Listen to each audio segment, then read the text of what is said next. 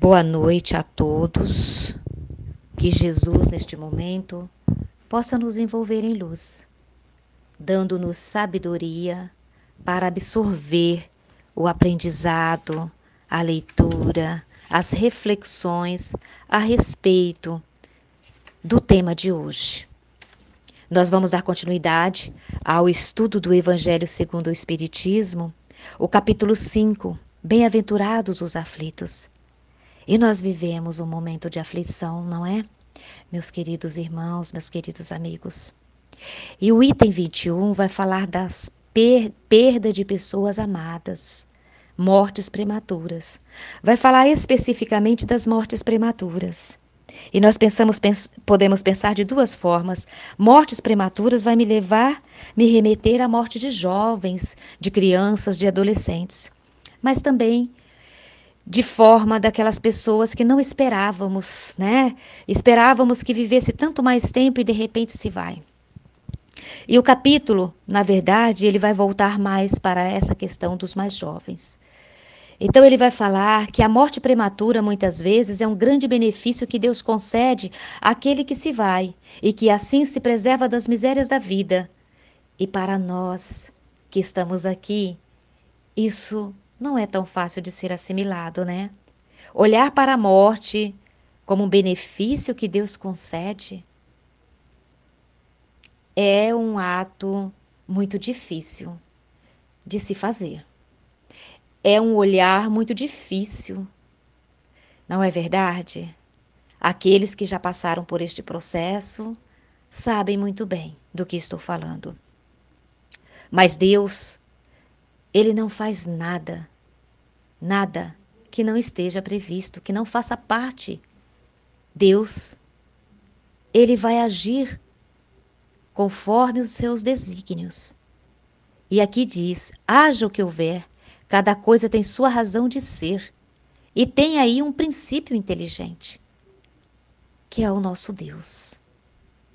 Então, quando nós nos rebelamos e não aceitamos esses desígnios, muitas vezes nós não estamos contribuindo para o bem-estar do nosso ente querido que se foi.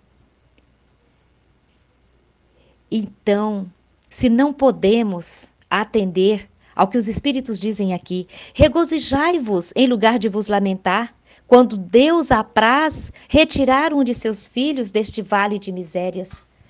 Nós ainda não estamos tão evoluídos para entendermos que aqui é um vale de misérias. Ainda achamos que aqui é um ambiente que vai trazer muitos benefícios para todos nós e de fato vai porque é o, é o, o espaço onde evoluímos, onde crescemos. Mas se um de nossos entes foram retirados prematuramente, é porque assim deveria ser. É porque para ele aqui já não era mais o espaço de evolução.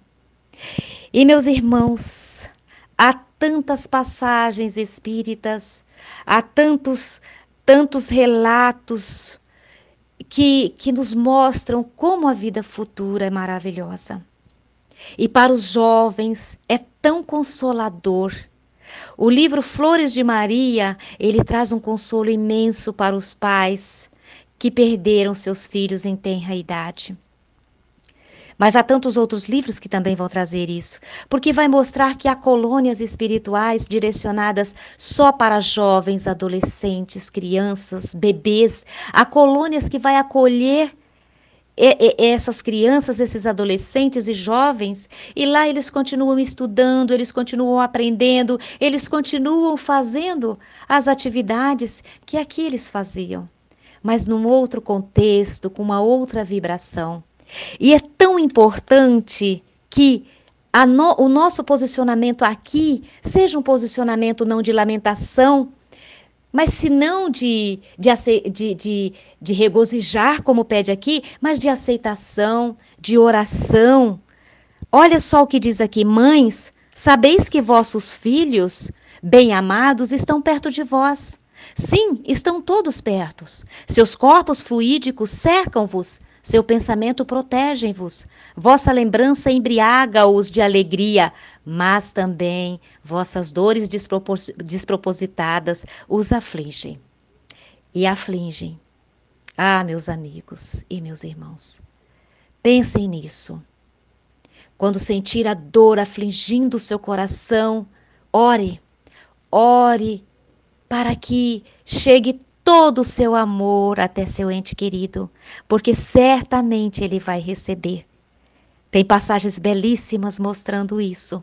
Filhinhos ouvindo a oração da mamãe, do papai, dos irmãos, filhinhos lembrando de momentos lindos e maravilhosos que passaram com seus pais.